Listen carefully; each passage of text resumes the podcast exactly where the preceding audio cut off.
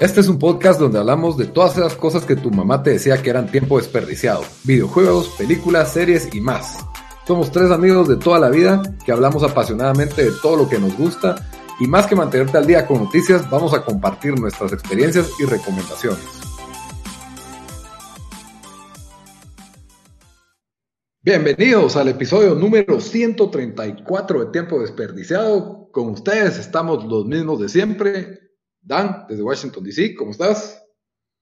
Bien, aquí copiándole los hobbies a Bamba y tratando de ganar un bid en eBay de unas tarjetas de béisbol, de, los Cubs en este caso, no los Mets. Está bien, está bien, como que si fueran los noventas coleccionando tarjetas. No hay mundial, ahí tenemos que encontrar cartas o estampitas, lo que sea, hasta, que salga el álbum Panini. Cabal, este año como que ha creo, estaba leyendo que no sé si era Tops eh, o Panini, porque Panini ha comprado un montón de empresas de tarjetas de base que en lo que va de este año han vendido más que en los últimos, creo que cinco años combined, una cosa así. Es que sí, ahorita, mira, yo creo que los hobbies de armar avioncitos, de armar ferrocarriles, de esos pequeños en tu casa, todo lo de cartas, o sea, ¿qué más hay que hacer? Cabal. Y ese que está hablando ahí fue Bamba desde Houston. ¿Cómo te va? Aquí tomando un break de viendo, estaba viendo la liga de CONCACAF. La, verdadera la, vera, la verdadera Champions. Solo para amantes y conocedores de, ligas granjeras en el mundo. Estaba jugando Antigua contra el, Independiente de Panamá en una cancha que parecía peor que Potrero.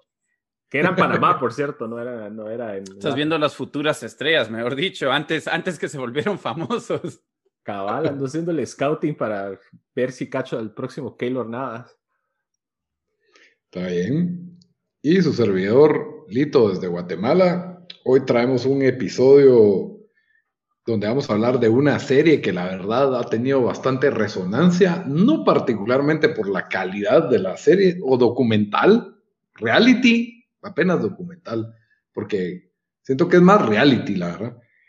Es The Vow de HBO, El Juramento sería la traducción. Es, eh, pues obviamente es, es ya hablamos un poquito de esto, ¿verdad? En, las recomendaciones. Y creo que en un episodio mencionamos un poco de Babo, ¿no? Sí, y lo recomendamos al principio cuando... Cuando, cuando creímos que era buenísimo. Después del primer episodio y, y, pues como que no, no funcionó. Sí, claro, cuando creíamos que era buenísimo el show. Bueno, y vamos a hablar también de primero, ¿verdad, Daniel? Un, un review sin spoilers de la nueva película de Aaron Sorkin que se estrenó en Netflix esta semana. Con un elenco bastante, yo diría bastante bueno, o sea, no sé, tal vez no, iba a decir tal vez de, de A, tal vez solo uno, pero de A Celebrity, pero sí bastante reconocidos y, muy buenos papeles. ¿Quién más pondrías vos? Eddie Redmayne.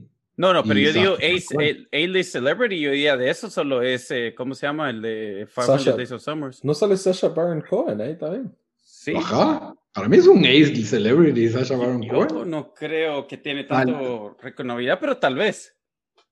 Él, Eddie Redmayne y, y Joseph Gordon-Levitt me parecen así como que son A. No, no vi, pues, pero... Porque se han salido en películas de Oscar bueno, la pues. película que estamos hablando es de Trial of the Chicago Seven, por cierto. Que Número uno en Netflix. Bueno, por lo menos toda la semana pasada, este, hoy ya no sé si está. En, Guatemala estaba en el top 10, no sé si en número uno, pero sí, pero sí estaba rankeado bastante alto. Eh, la, calidad de este escritor y este director creo que tiene bastante peso. Y, y sí, Netflix, pues obviamente empuja las películas que quiere que, que o sea, que es una película digamos que tiene el nivel de, para estrenarse en el cine y te la están dando, te la están dando en Netflix. Aaron Sorkin siempre apunta a la nominación, entonces, pues por ahí va. Por ahí no es la película perfecta en algunos aspectos, pero, pero sí, muy, muy, muy buena. Entonces, ¿empezamos con eso, Dan? ¿O nos tiramos a debate de una vez? Yo digo que comenzamos con eso, porque hacer un short review sin spoilers y después ya que va mano, eh, yo pues de Bao y nos metemos a hablar de Bao y por fin le damos el que en paz descanse a, a Quibi. es un funeral para, para Pero qué bueno.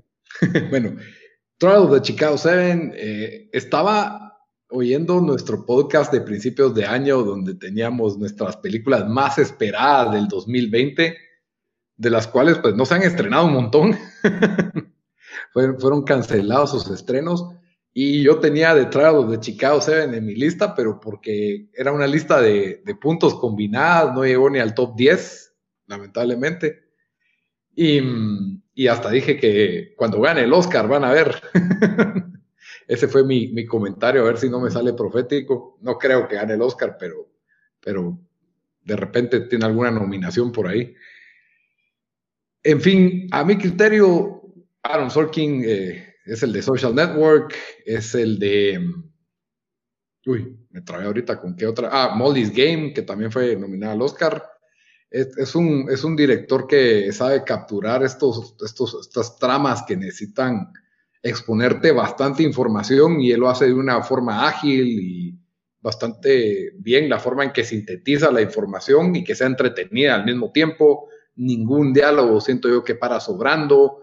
Eh, es, un, es una trama de un juicio, entonces más o menos pues ya uno sabe qué esperar de este, de este tipo de, tramas y, creo que mantiene un balance entre el, buen ritmo que lleva la, película, en ningún momento se siente lenta, la forma en que combina los, los sucesos que se están hablando eh, durante el juicio, ¿verdad? Que recapitulan durante el juicio y hay y momentos de humor también bien manejados, especialmente con, con un actor como Sasha Baron Cohen y, Jeremy Strong, que también se roba el show. Sí, bueno, yo creo que sería bueno decirle a la gente que se trata la película o no. Sería buena idea porque Trial of the Chicago Seven, Chicago Bulls, o la gente se va a poner a pensar cosas raras eh, ahí. Es, eh, el, la película se trata, bueno, yo la verdad no sabía de este caso.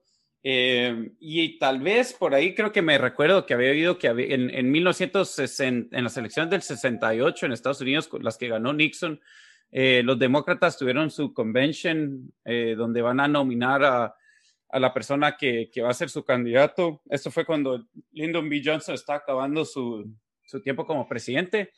y ya habían matado a los dos Kennedys. Sí, ya habían matado a los dos Kennedys. Entonces, es más, esta, se supone que Kennedy iba a ser el, el segundo Kennedy, el Bobby Kennedy iba a ser el, el que iba a ganar estas.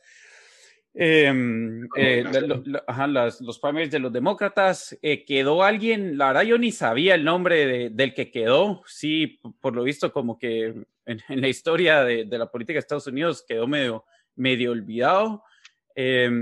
Y bastante de la gente que era de, de, izquierda o que yo diría de, que era anti, guerra anti, anti la guerra de Vietnam, decidieron ir a, a, protestar lo que están haciendo los demócratas porque pues a su parecer este candidato no, no era alguien que, está, que quería terminar la guerra y, pues iban a ver más de lo mismo. Entonces, eh, cuando llegaron ahí, eh, pues hicieron estas protestas y parece que la policía usó diferentes métodos eh, para, para, tratar de incitar una que se volviera eso en, eh, en una protesta violenta. Y por ahí eh, la película nos enseña que sí, la policía fue la que, la que comenzó con, con pegarle a, a, los que estaban protestando y, y, pues todas esas cosas que sabemos que, que, que la policía eso hace y que si bien aquí en entonces un montón de gente no habría creído que la policía pudiera llegar a eso, creo que hoy, hoy ya, no queda duda de eso. Entonces, em, la cosa es de que sí, se volvieron medio, medio violentos los disturbios. Creo que dijeron en la película que 400 personas pararon en el hospital. No sé si hubieron muertos, la verdad, debimos haber eh, revisado esto, pero pero sí hubieron daños y todo eso. Y el gobierno, o sea, el, lo, lo, curioso de este caso fue el gobierno que estaba terminando de esa época, el de Lyndon B. Johnson, no decidió eh, llevar a un, caso contra ninguno de los que estaban protestando, porque al parecer de ellos, la policía había tenido bastante que ver con, con por qué se volvieron violentas las protestas. Entre un nuevo gobierno, Nixon, que era bastante eh, pues pro policía y, pro ley y orden y, quisieron hacer un ejemplo de... Pro Vietnam. Sí, bueno, sí, aunque él al final la paró terminando, Pero em, quería hacer un ejemplo de un montón de estos, de estos hippies y, bueno, y sabemos ahora que Nixon era de esos de, del good old America y que odiaba a los hippies y a estos revolucionarios y que todos eran comunistas para él. Entonces eh, decidieron, hacer un ejemplo de, siete líderes de diferentes grupos em, y por eso se llamaron pues The Chicago Seven. Eh, y bueno, la verdad eran ocho, pero como van a ver en la película ahí qué pasó con uno de los casos. Entonces, prácticamente la película recuenta no tanto los hechos, pero sino los, eh, el, caso en sí. Y ahí, como estaba diciendo eh, Lito, pues Joseph Gordon-Levitt es, es, el que actúa como el, el, el abogado, sí, el fiscal del, del gobierno. Y, y Sasha Baron Cohen, Jeremy Strong son de los que están de los que lo están acusando. Para mí, de, de, todos ahí, yo creo que, Lito, si nos vamos a meter un poco, eh, Jeremy Strong se roba el papel. O sea, yo al principio ni lo reconocí. Si no es que vos lo decís, tuve que buscar para ver quién era. Y es un papel bastante diferente al que, al que miramos en Succession. Qué mal. Y, eh, hasta cambió de acento. Pero en sí, como, como venía diciendo Lito, a mi parecer la película fue una muy buena película. Eh, este año donde no hay muchas películas, pues probablemente a ser de las mejores del año. No creo que en otro año lograría hacer eso, pero yo creo que sí es película que hasta yo diría, si está en el cine, vayan a, paguen, paguen por ir a verla, porque, porque uno se la disfruta. Eh, es, es, es un poco cursi en ciertas partes, pero... y, Ajá. Y son, bueno, yo me eché la revisión histórica, pero eso ya es cuando demos spoilers de qué cosas no eran y si hay unas cosas ahí medio cursis. Otra persona que para mí se roba el papel y es un actor que ha ganado, ha ganado Oscar, no sé exactamente por qué película y es muy reconocido. Yo me aprendí el nombre después de ver esta película, se llama Mark Rylance. él siempre sale como del viejito sabio y aquí sale como el abogado William Constler. Y para mí se echa un gran papel él al nivel de... ¿Sabías en qué otra película está que acabo de ver? La de Dunkirk. Sí, es el que manejaba el barco en Dunkirk. pero él, él no estaba también en Game of Thrones o yo me estoy inventando algo completamente... No me suena Game of Thrones, pero él siempre sale en ese tipo de papeles, así como de realeza o, de, o, de, viejo sabio o algo así. Eh, que yo sepa, no, no sale en, en Game of Thrones, pero eh, para mí se robó el show aquí. Igual en Dunkirk, para mí fue el mejor. Tal vez en Dunkirk como, como sí, fue muy bueno. Y no sé todavía si es inglés o si es eh, americano, porque... Creo que sí es inglés, si no porque ha ganado varios BAFTAs. Em, sí, es un Sir, Sir Mark Rylance. Ah, sí, sí. Igual otro, eso sí, me pareció interesante que escoja tantos actores ingleses haciendo papeles de, de estadounidenses, la verdad no se nota, por lo menos en, este... menos con menos... Sacha Cohen, que le, ahí le pegaste, la, avisaste en el chat y sí, su acento, no sé, es como una mezcla de, de cuando está haciendo el papel en aquella película con, ¿cómo se llama? Con Will Ferrell. Talladega Nights y ah, no sé, o sea, sí, entonces es como trata de hacer un, un inglés, eh, pero un acento americano de no, no sabes ni de dónde. Al principio es medio Boston, después es de Chicago. No sé yo qué estaba tratando de hacer ahí. Sí, si no estoy mal, eh, creo que él, él, lo que dijo es, eh, él tenía miedo de hacer el acento gringo y, y lo que le dijo Sorkin, Sorkin es de que o sea, de, pues, de dónde tenía que ser, oírse el, el, acento, porque si no estoy mal, este personaje era de Massachusetts, que es Boston, digo ahora. Sí. Pero que también había vivido en California el personaje. Entonces él dijo, mira, no te, no, te, no te preocupes de los acentos, vos no estás haciendo una imitación, estás haciendo una interpretación. Y dijo Baron Cohen que eso no ayudó en nada, pero solo, solo tuvo que hacerle ganas, ¿verdad? Eh, y, también otra cosa que me pareció, sí sentí que él se miraba un poco viejo para ser un hippie, no sé si el personaje era así, medio, medio viejo, pero lo sentí más viejo que Jeremy Strong por lo menos, pero igual, a pesar de eso, de, tener un acento extraño, su actuación fue buena y, su delivery sí, fue un top, mostrando que es un actor que te maneja temas dramáticos como temas comédicos, pues tiene los momentos de humor, se los lleva a él también, ¿verdad? Sí. Sasha Baron Cohen, Talk of the Town esta semana y Talk del podcast, porque vamos a hablar la otra semana de Borat, 2. Sí, que si han estado viendo Twitter hoy, ha sido la noticia esa de Giuliani. De Giuliani, sí.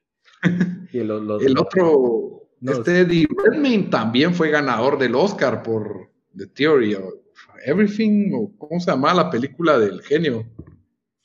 De... Oh, el matemático. No, Laden. ¿What? Le dijiste, la, la, película del genio, dije Aladdin. no, pero yo andaba, yo, andaba, yo andaba pensando en la de. Nada que ver, yo andaba pensando en Game Theory o qué película. The Theory of Everything, que es la vida de. Ay, ¿cómo se llama ese super. Stephen Hawking. Ah. Ajá, Eddie Redmayne interpretó a Stephen Hawking. Y aquí, pues, él es inglés y sale de gringo y lo hace lo hace muy bien, su papel fue, fue excelente eh, también, me pareció como que excelente en, el, toque En sí, como, como, como venimos diciendo, sí, la película vale la pena verla, especialmente Netflix. Em, lo que a mí sí me gustó es de que también, y creo que es ahorita bien fácil y medio lo vimos en la película de...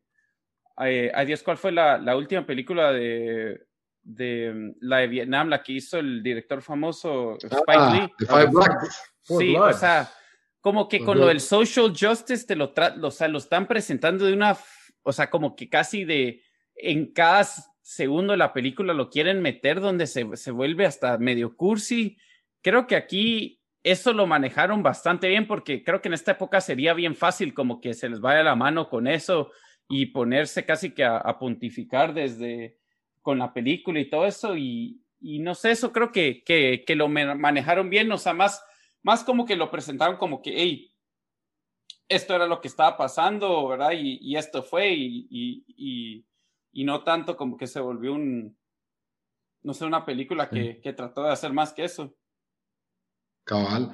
Yo siento que también ayuda un poco estar un poco como bien dijo Amba, o lo que hablamos al principio, de qué se trata el Trial de Chicago 7, ¿verdad? Yo no es que supiera que era el Trial de Chicago 7, pero en el momento en que empieza la película y bueno, es por las personas que se oponen a la guerra de Vietnam, creo que ayuda un poco también saber bastante de ese contexto histórico de la, de la guerra de Vietnam, porque es, es, hay mucho detalle para saber lo, lo sucio que era esa guerra y lo, lo, valiente que había que hacer para, para oponerse, ¿verdad? Entonces creo que eso le da un peso a la película que tal vez uno no se imagina, o sea, no es un típico, no es un típico juicio de un asesinato donde hay sospechosos, ¿verdad? O sea, Y si no saben mucho de la guerra de Vietnam, solo van a ver 19 horas del documental de Ken Burns y después regresen a ver, y después regresen a ver esta película.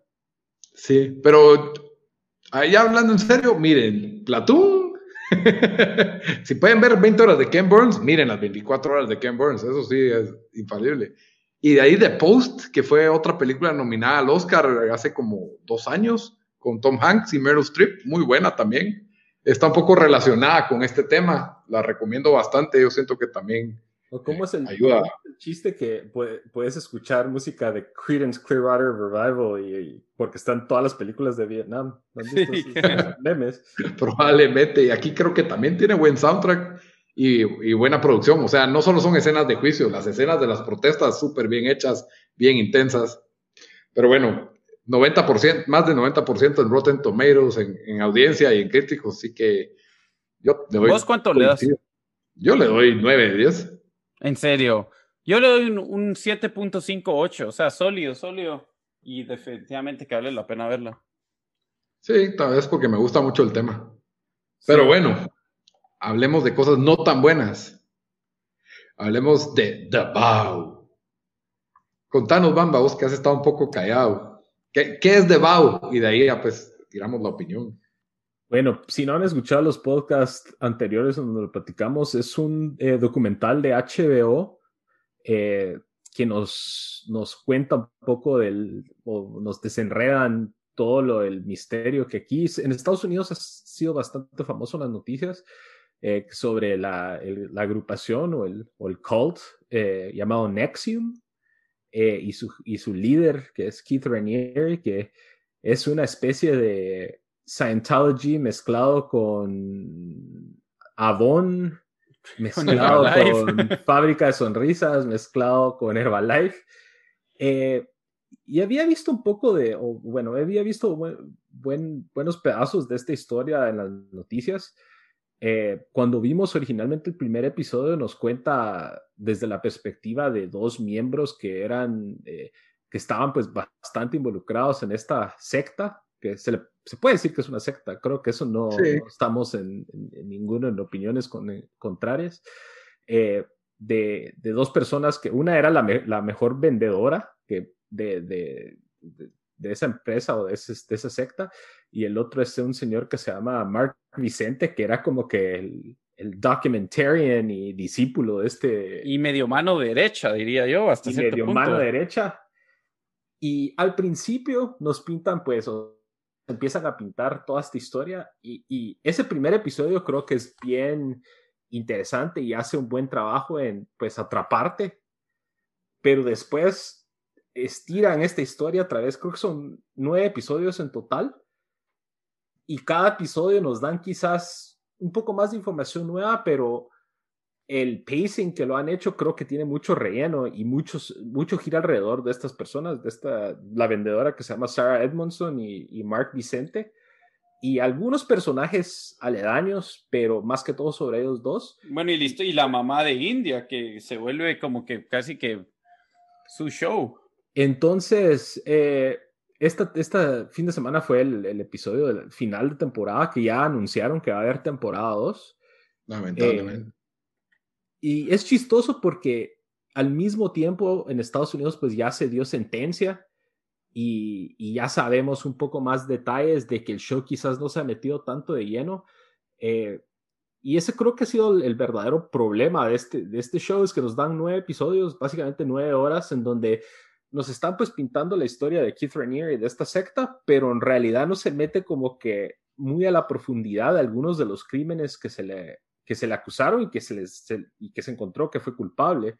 Eh, y ese creo que es el verdadero problema del show, porque al final uno lo ve como más que todos, que son personas que se sienten avergonzadas porque se vieron atrapados en una secta en donde pues se aprovecharon de ellos, pero no nos dan detalles así súper concretos de algunos de los delitos, solo nos dan pues un poco de historias e insinuaciones y, testimonios más que todo de estas personas. No sé qué piensan ustedes. Sí, yo, yo la verdad creo que, así como os dijiste, el, show arrancó bien, em, arrancó, o sea, como que haciendo este build-up y después o sea, en cambio de, dar una resolución, se queda como que trabado por cuatro episodios, donde ahí yo creo que empiezo medio a dudar de las intenciones de varias de las personas que están, que algunos que eran eh, miembros, miembros anteriores de esta secta y otra que es una mamá que está tratando de sacar a su hija, pero se vuelve más como una eh, un documental que cuenta sus historias y como que los está poniendo a ellos como en el, en el limelight. O sea, casi que yo, yo para el último episodio ya pensaba que, que a estos les encantaba estar en cámara, que ellos lo están como que casi que están sacar, sacando un, un, un eh, futuro financiero basado en esto. Y, y, si te das cuenta, yo, pues nosotros que el tipo lo quiere mandar a cárcel de por vida, ¿verdad? Entonces, si uno lee, lees en, el, en Wikipedia todo lo que hizo, o sea, un montón de los cargos son bien, bien serios.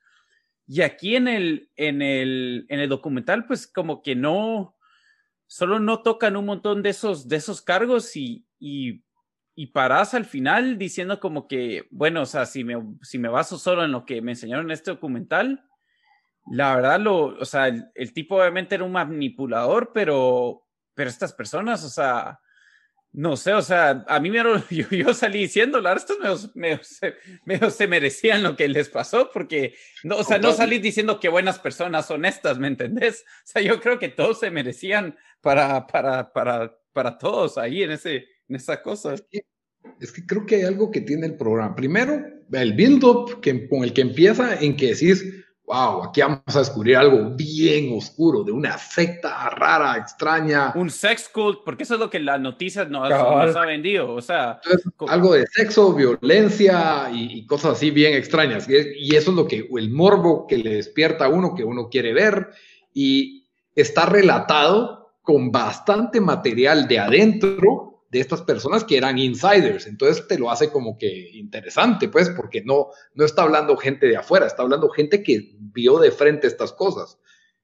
Pero poco a poco se va diluyendo conforme van pasando ya el tercer o cuarto episodio, en que los, o sea, los sucesos más graves los vemos en el primero, y segundo, tercero, eh, que vemos, los, más graves que vemos. O sea, obviamente, eh, por haber leído fuentes externas, sabemos que pasaron cosas peores, pues, pero como dijiste, Dan, de lo que yo vi, no, yo no vi un crimen per se, o sea, vi una persona malvada, un desgraciado, probablemente un estafador inmoral, aprovechado, pero un criminal no, no lo terminas de ver solo con ver lo que, lo que salen de Bau. Y se vuelven por lo menos seis episodios de estas personas blancas privilegiadas quejándose de que... Una, una que, era, que era segunda prima del, del príncipe, o el que... Ah, del príncipe de Inglaterra, del príncipe Felipe. Cabal.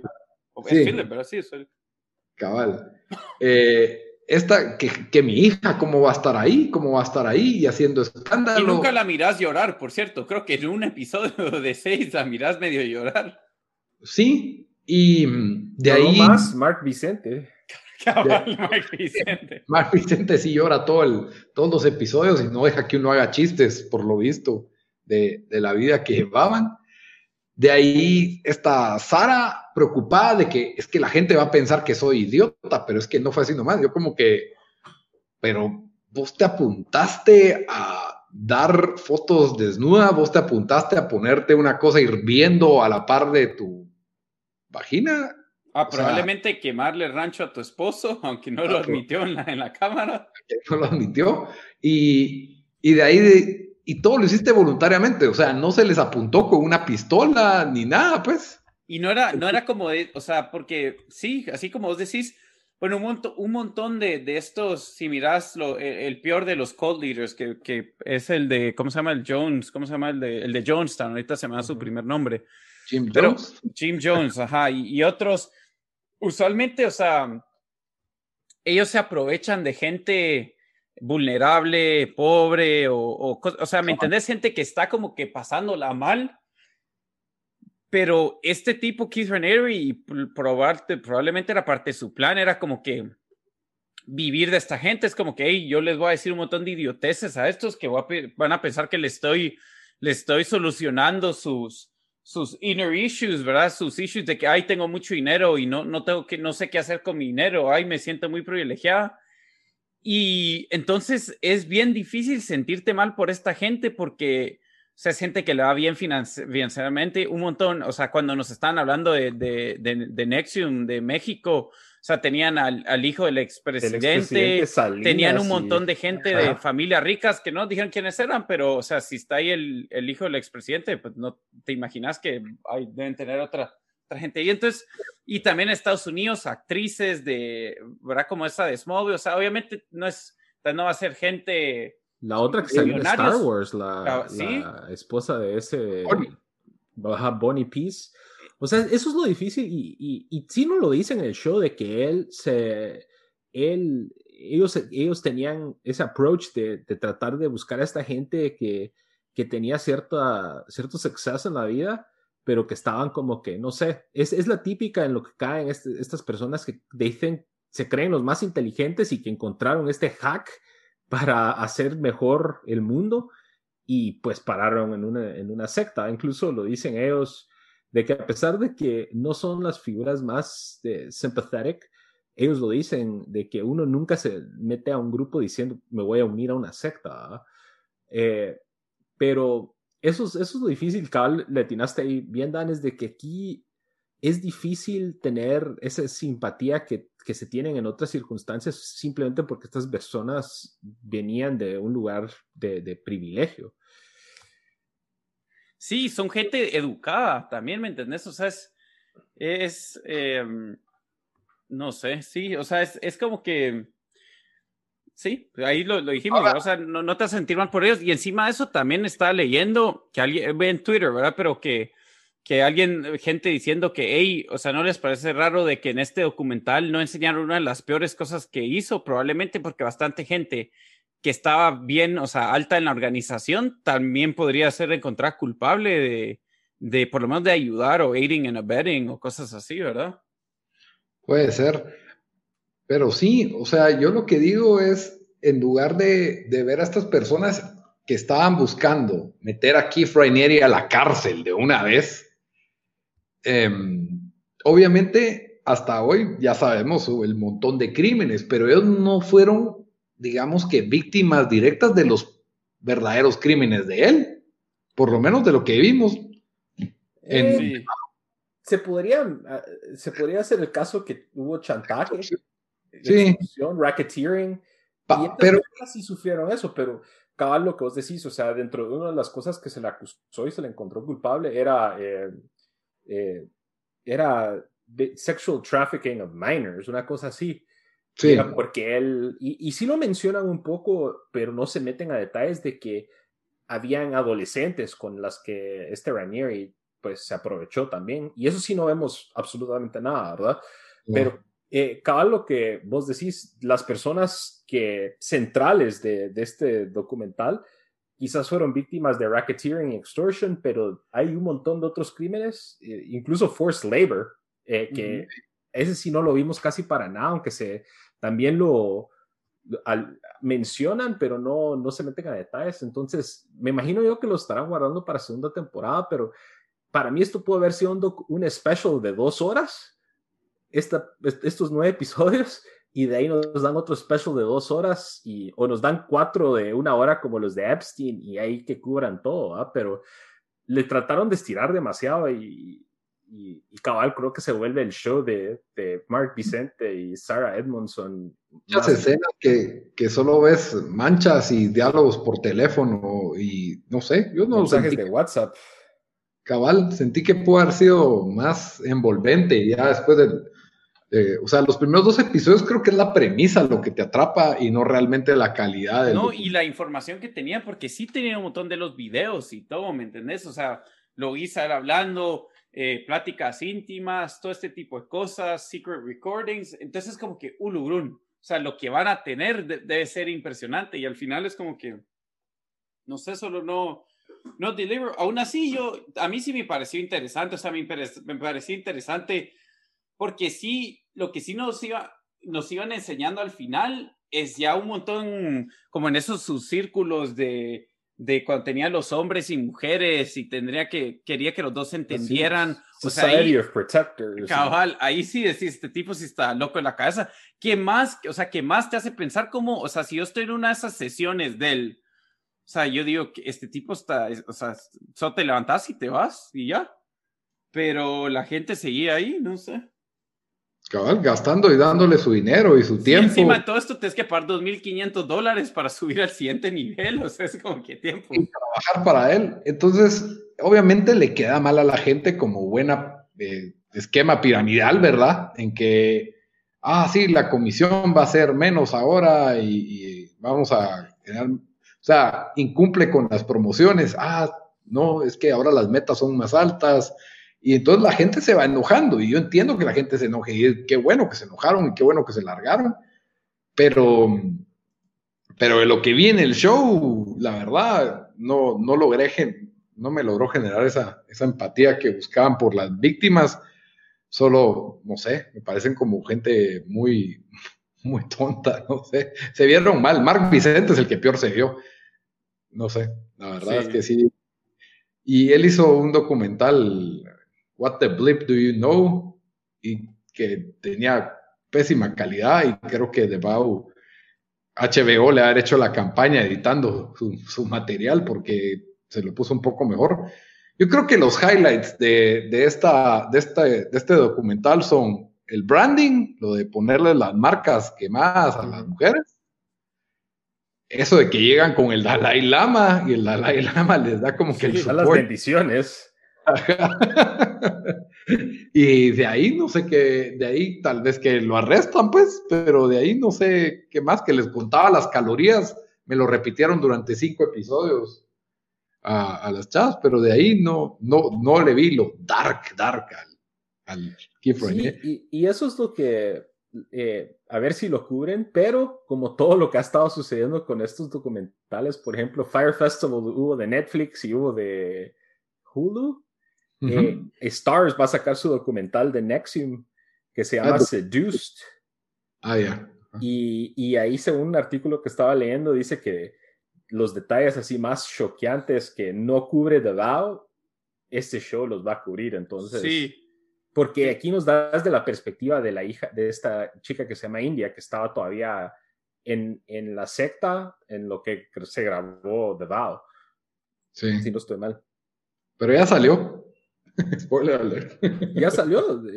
Salió esta semana, el 18, o la ah, semana pasada. No, no, me refiero a que India, a la India se llama la hija, ¿ah? Ajá, sí, bueno, sí, ya salió porque de ella era el, el documental que están haciendo. ella ya salió de la secta, ajá, y estaba engaged. Y, y, como que sí le trocean a ella The Vow porque en The Vow todavía está en la secta y parte de eso es que la mamá de ella está tratando de, de que hacerla que ah, pues, te encuentre sentido y salga del grupo. Y el documental de Stars es sobre India Oxenberg, que ya salió de la secta, entonces Logró su objetivo la mamá de vender los, los TV rights para dos diferentes. Hizo un bidding war, ¿eh? Sí, no, iba a perder a todo lo que ha gastado en, en abogados, en presionar fiscales y todo al FBI, todo lo demás. Pero bueno, no sé si alguien quiere decir algo más que de Bao o ya. ¿Solo ustedes lo recomiendan, sí o no? No. no. Ah, yo sí lo recomiendo. O sea, pero de esos como que mírense los primeros tres, tal los últimos dos y los del medio los pueden como que poner mientras limpian la casa o mientras hacen los... Ahí de fondo. De fondo Uy, sí, pero es que si fueran diez de media hora, bueno, pero así de una hora, todo ese relleno que nos comimos, menos mal, fue uno por uno, porque si hubiera sido un binge, no lo, no lo termino. O sea, yo creo que lo que me hacía avanzar era quiero llegar a la parte buena, quiero llegar a la parte buena y nunca llegó la parte así de verdad, como que, a la gran que macabro, Keith Rainier. No, no llegó a eso. Sí. Pero hablando de cosas ya muertas y sepultadas, cae uno de los primeros y más recientes stream, compañías de stream, plataformas de stream, mejor dicho. ¿Cómo se llama? Quibi. Quibi. Quibi. Creo que era Quibi. Sí, era Quibi. Yo, yo sé que venía de Quick Bites, el, el nombre, que parecía una idea bastante innovadora y diferente entre todas las plataformas de stream, pero lamentablemente no. Hicieron un montón de, de idiotes, si querés ahí yo, sí, es que, bueno, yo, yo, yo, cabal, yo tenía Quibi porque me lo daban a mí mi servicio de, celular gratis, eh, y Quibi hizo como que salió con todo porque se le metió uno puntos o dos, lograron recabar dos billones para para cuando salieron, eh, tenían un montón de, nombres grandes de Hollywood apoyando este proyecto. Toda la gente decía, uy, se viene Quibi. Y la gran idea era de, de Quibi era, hey, vamos a hacer este, este servicio que, que, donde todo el contenido va a ser de 5 a 10 minutos y nada más. Entonces, eh, va a ser solo para apps en teléfonos, entonces cuando estén esperando en, para, o sea, esperando su orden no sé dónde o en, fila para, para tren o algo. en el tren o, para cualquier cosa, pues ver los episodios, miras dos y después en la, en la tarde o cuando tenés otro tiempo miras otro y esta iba a ser la nueva, la nueva eh, forma de, de, de, ver contenido, porque ellos decían de que si miras en YouTube, los videos que mejor les va son de no sé cuántos minutos y no sé qué, Em, que igual todo eso, no sé qué tan cierto es, porque pues miramos estos documentales y, es, y cada vez películas más largas que, gente igual las mira, ¿verdad? Entonces yo, yo al final no creo que tiene que ver tanto con el tiempo, sino más la calidad del contenido. Pero bueno, entonces lanzaron Quibi y, y, desde el principio tenían un montón de, de, de cosas, o sea, de, hicieron decisiones solo, a mi parecer, bien estúpidas. La primera que yo me recuerdo es de que no solo el app solo estaba en teléfonos. No podías bajarlo en tu PlayStation, no podías bajarlo en, en, PC, en, ningún lado. y encima, entonces, entonces solo puedes ver en el teléfono, que ya es, o sea, a veces ya. ya. Ya, medio harta porque no, pues no, no siempre lo querés ver ahí, pero encima de todo no te dejaban ni stream it. Entonces no lo podías de cast de tu teléfono a la tele, entonces siempre tenía que ser en el celular. Em, encima de eso, el app, que por cierto, si algo tenía de bueno Quibi era que, que sí, para mí sí tenían el mejor app para ver en el teléfono. Eh, yo sí soy HBO, contrato a todos los de Quibi para que me rediseñen todos los apps porque ellos tienen los peores apps. Es un desastre. Pero la cosa es de que no te dejan ni tomar screenshots, ni tomar, em, ni compartir como que nada del... del... Yo, yo me recuerdo que yo vi una cosa que sí me pareció interesante en el show y no podía compartir un screenshot, entonces dije, ah, bueno, voy a compartir como el show para que a, la gente los, los mande, aunque sea al, al landing page del, de, de, esa serie. No, lo que te mandaba era un link para bajar el app. Entonces, en, en, un, en, un, mundo donde, donde quieres compartir todo, donde TikTok se ha vuelto famoso por todos los videos que gente puede compartir, aunque no tengas el app, los puedes ver. O sea, esa decisión donde ellos querían ser hip y llegarle a, a la a Gen, a Gen Z, pero no puedes compartir nada, fue, fue una decisión bastante extraña. Em, y, y, la verdad, al final del, del, del día, o sea, el, el, contenido no era, no era la gran cosa. O sea, yo vi un par de, de episodios ahí de, de cosas de que no, no, pues no, no, no sé, no, tuvieron ahí, ¿cómo se llama? El Reno 911. Reno 911 tenía algo de Stranger. Eh, no, o sea, está medio bueno, pero yo creo que hasta a veces con Reno 911 miras seis minutos de Reno 911 y es como que eh, literalmente se vuelve medio un show de beats, ¿verdad? O sea, en cambio de que medio lo es, pero no, no se puede desenvolver mucho. Y, y también la mulá que ellos hacían es de que, hey, sacaban un show y en cambio, o sea, no era como que, hey, sacamos esta serie, aquí están los 20 episodios o los 10 episodios que los puedes stream de una vez. Ah, no, tune in next week o tune in mm. tomorrow for episode 2. Entonces, o sea, si son episodios de 8 minutos, lo, o sea, lo, lo, virgo sería poder ver, bueno, en una hora me vi toda la serie, ¿verdad? Entonces, eh, sí, o sea, anunciaron de que, de que iban a cerrar la compañía con, con todo ese dinero que se le había metido y, y en, en, en, en, Twitter toda la gente les anda tirando, o sea, se han vuelto un punching line. Yo siento que el, la verdad, el, el, el, lo que ellos necesitaban era un, un hit.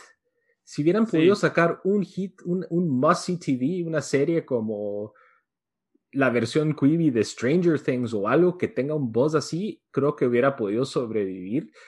Y creo que también sobreestimaron eh, el, sobreestimaron la, la, cantidad de personas que en realidad usan su teléfono para ver shows. O sea, me imagino yo que ha de haber un segmento que sí lo hace, pero no ha de ser tan fuerte. Y me imagino que lo de COVID no ayudó, que en muchas ciudades en donde sí hay gente que toma buses y trenes y, y ese tipo de transportes para ir a trabajar o para ir a, la universidad o lo que sea, eh, pues se pasó básicamente todo el año shut down. Entonces, si contaban con ese tráfico, creo que lo perdieron porque gente en su casa va a estar en su, en su tele, su Xbox, su, su PlayStation, su computadora, iPad viendo shows en lugar del teléfono. Sí, cabal. O sea, nunca tuvieron ese show que te, que te dijeron, hey, yo tengo que ver Cui por esto y cambié un montón. O sea, obviamente esto todos van a tener diferentes ideas de, de, qué, hubiera, de qué hubiera funcionado, pero vi unos buenos puntos en, en unos artículos que leí de que Quibi era, hey, le vamos a atinar a Gen Z, a esa gente que te mira videos de 30, 40 segundos y se va a lo siguiente, pero después dijeron, de, hicieron eso y mirabas el cast de un montón de sus shows y era John Travolta, no sé quién, no sé quién, o sea, gente que lo reconoce, alguien que es de Gen, o sea, ni, o sea Gen, los baby boomers, que un, no un Gen Z, ¿verdad? Eh, y sí, o sea, a mí, mira, sí, si le costó, si YouTube no, no ha logrado arrancar y ellos tuvieron un medio hit con, con ¿cómo se llama? El, Cobra Kai. Con Cobra, Cobra Kai. Pero hasta YouTube dijo, hey, bueno, hagámoslo gratis para que la gente lo pueda ver. Y Quibi no, o sea, te daba el free sign up, pero no era como que, hey, va, déjenme meterme al website aquí rapidito y ver estos cinco episodios para ver si me interesaría. O sea, nunca hicieron eso, no sé, o sea, es, era como que baby boomers tratando de planear un producto para Gen Zers y se me hace que ni muy bien usaban el celular ellos mismos, entonces no sabían ¿Y qué están haciendo? Y en un mundo lleno de competencia, porque esa es la cosa. Netflix súper agresivo, Prime Video, HBO, ahora hay HBO Max, eh, también se murió la de DC, ya. Sí, DC Universe. ¿Qué? Ya, no había, no lleva ni dos meses. O... Cabal, creo que los shows de, de pasaron a HBO Max. HBO Max y, y, el segmento de cómics, porque era cómics y shows, es, va a ser un servicio, o ya es un servicio aparte. Sí, pues. Eh, entonces no, no duraron. Creo que DC tomó la decisión correcta y creo que muchas empresas se están lanzando con la idea de que alguien los pare comprando. Ese creo que es la, la estrategia. Y esa es la mentalidad de todos los startups, ¿va? De que, de que vas a empezar para que después te compre Facebook o Google o, Amazon o lo que sea. Facebook también tiró la, la, de ellos propio, no app, pero sí tienen sus shows Facebook exclusivos. Watch. Facebook Watch, YouTube, que tampoco le pegó. Entonces, como vos dijiste bien, ¿va? si YouTube no pudo, estás, ya la tenés en contra y era un formato tan raro, o sea, por lo menos a mí, no, probablemente no soy la generación que andan buscando, no me habla, no me interesa ver un programa de 20 minutos en el Pero teléfono. yo pensaría que a vos sos el que más te gusta, eran de, no eran de 20, eran literalmente de 6 minutos, un episodio. Vos que querés ver una, una serie completa en un día, o sea, en dos horas, te queda perfecto.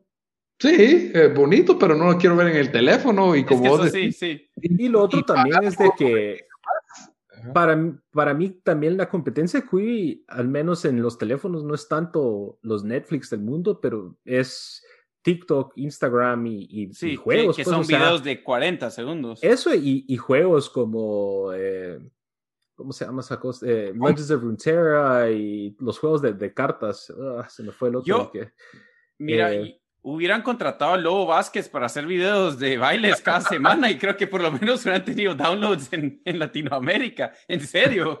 O sea, acá uno de los puntos que vi es de que ellos están llegando al, perdón, era yo ahí pateando mi mesa si se veía algo. El, eh, están tratando de llegar a Gen Z y no agarraron a ningún youtuber, no agarraron a ningún streamer, no agarraron a nadie famoso en TikTok, entonces era como que no, no entendían muy bien su mercado. Tenían a John Travolta, chavo. Cabal. Le hubieran agarrado, ¿cómo se llama? Dogface, ¿cómo se llama el que salió ah, con la Dogface 420, ese es el, es el, nuevo rey del internet. Cabal. Dogface, no, Dogface 420 es. Sí, es el, el, que está en la patineta con su jugo de, ah, de sí, cranberry sí. Y, y, cantando Fleetwood Mac. Uf. Ajá. That's, y ahora, como, como, dicen los jóvenes, that's vibes right there, mira. Ese video, yo no entiendo qué es lo que tiene. A mí me gustó verlo, pues, porque buena canción y se ve todo. Pero tiene algo que te captura ese video y decís, yo quisiera estar ahí, pues, ¿me entendés? Y, y eso es lo que es difícil capturar, igual que Lobo Vázquez, que se vuelven fenómenos así virales, ¿verdad? De la... Y ahora los ves en, es, ¿cómo se llama? Puros influencers en todos lados, haciendo diferentes campañas, haciendo, no sé, tal vez eso, no sé si Dogface hacía eso desde siempre, pero ahora lo ves. Ahora, ahora pregunta, digamos, ¿creen que viendo esto otras compañías dicen, si estos tenían todo el apoyo de, quote gente que sabía lo que estaba haciendo, que era de, que conoce contenido, que era de Hollywood, y gastaron dos billones y la empresa duró seis meses, ¿creen que va a ahuyentar a, a, que miremos nuevos servicios de streaming de gente que, o sea, pero no de gente, pero de compañías que no tienen contenido, tienen que, que hacer como que su propio contenido?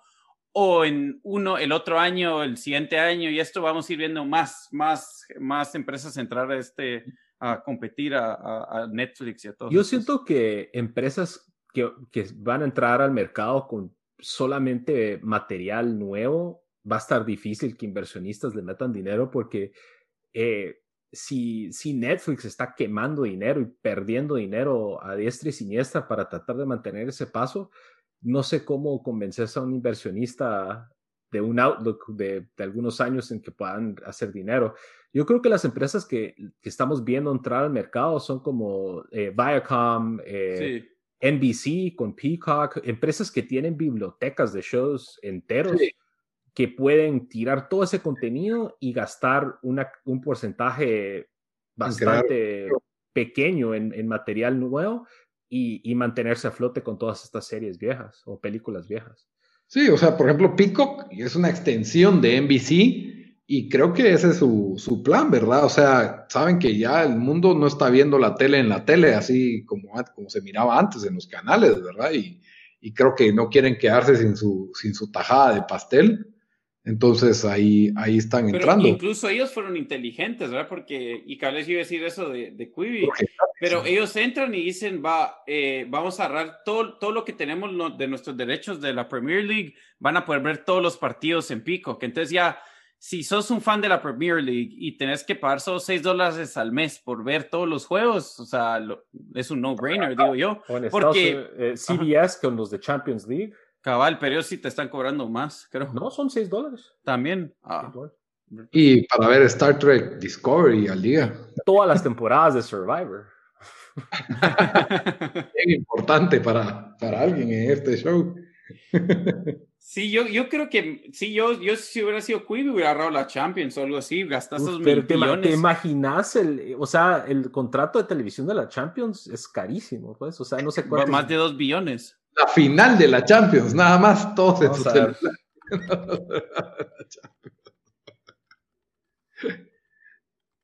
Ahorita estoy googleando. Y... no hay exclusividad, porque se la transmiten varios.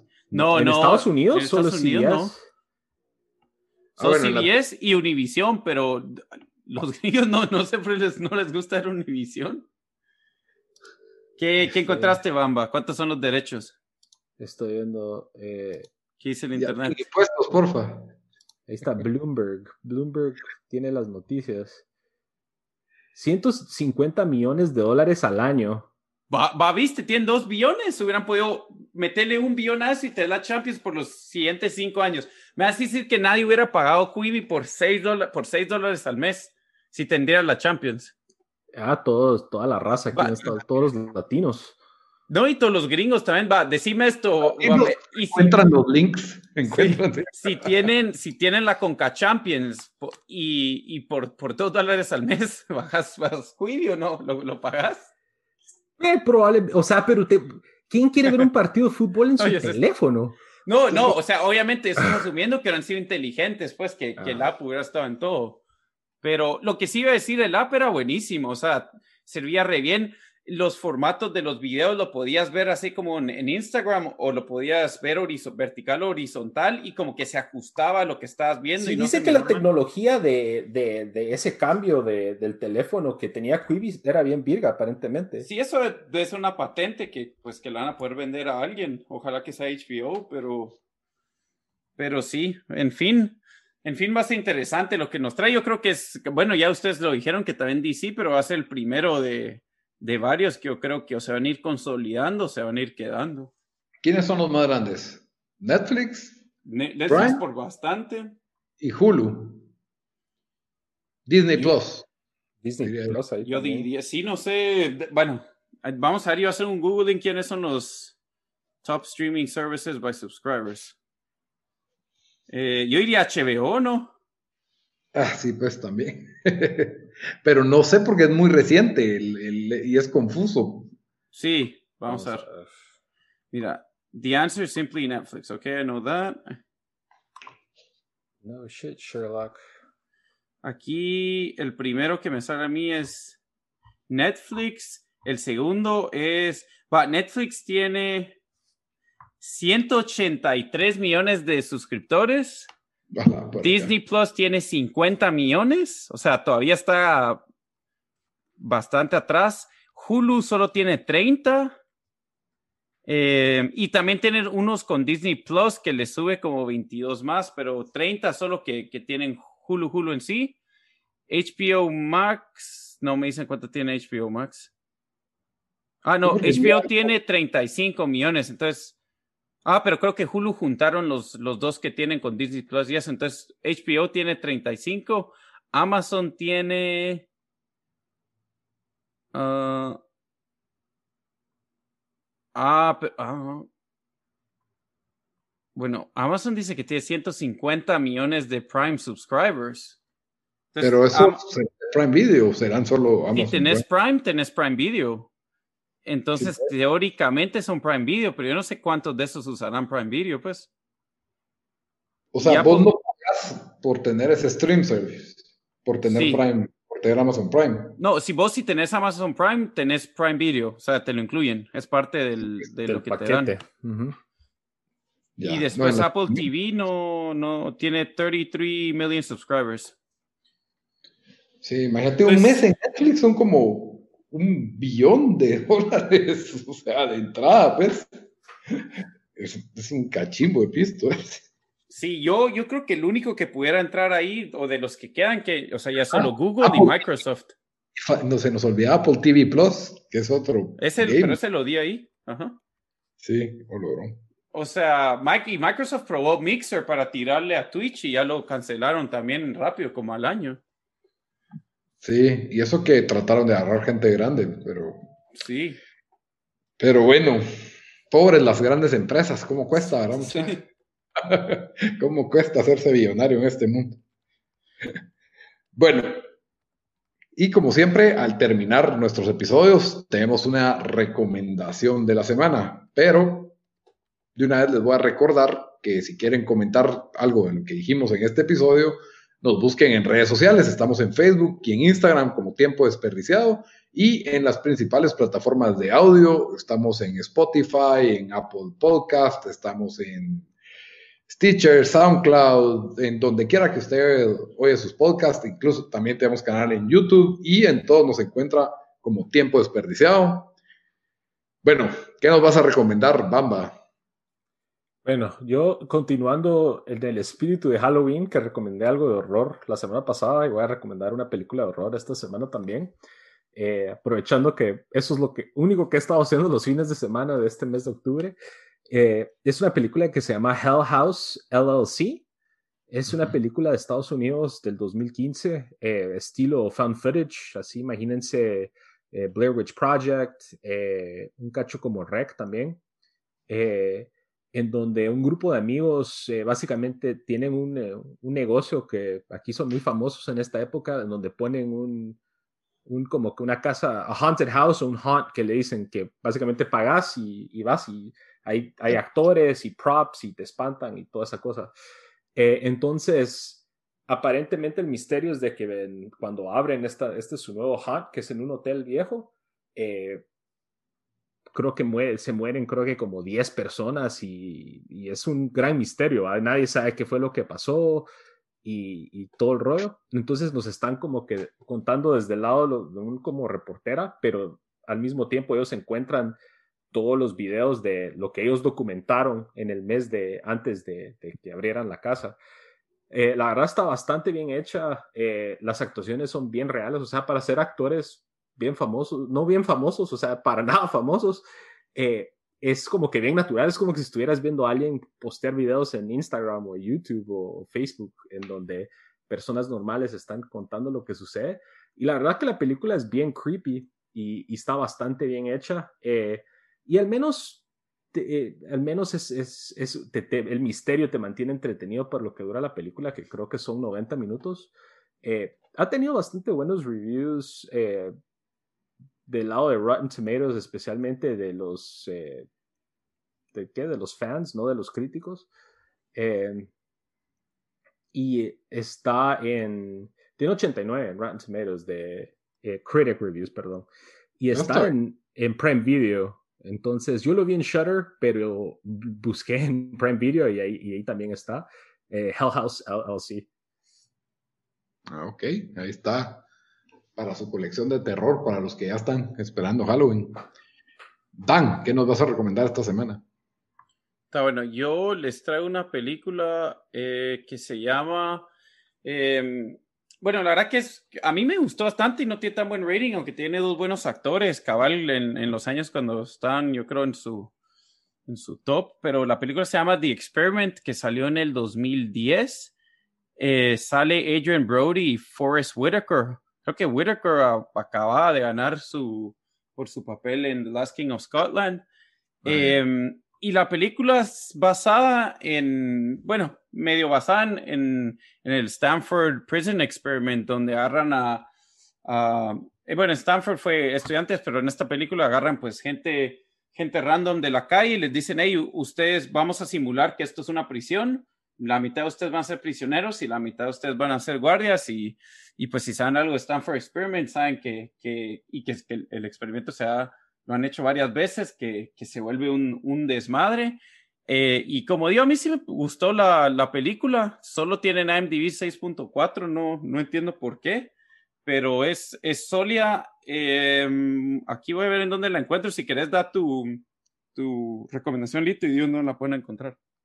Sí, mi recomendación es un show de la aplicación HBO Max, que no está muy disponible en, Guatemala, pero si encuentran algún método alterno para verla o si tienen VPN, eh, yo vi el primer episodio de esta serie, se llama Raised by Wolves, y la verdad el primer episodio empieza muy bueno, es una serie dirigida por Ridley Scott, que no es, digamos que tu típico director de, de, televisión, sino que, pues, y tiene, esta, es, por lo menos el primer episodio, es un sci-fi nivel Prometheus.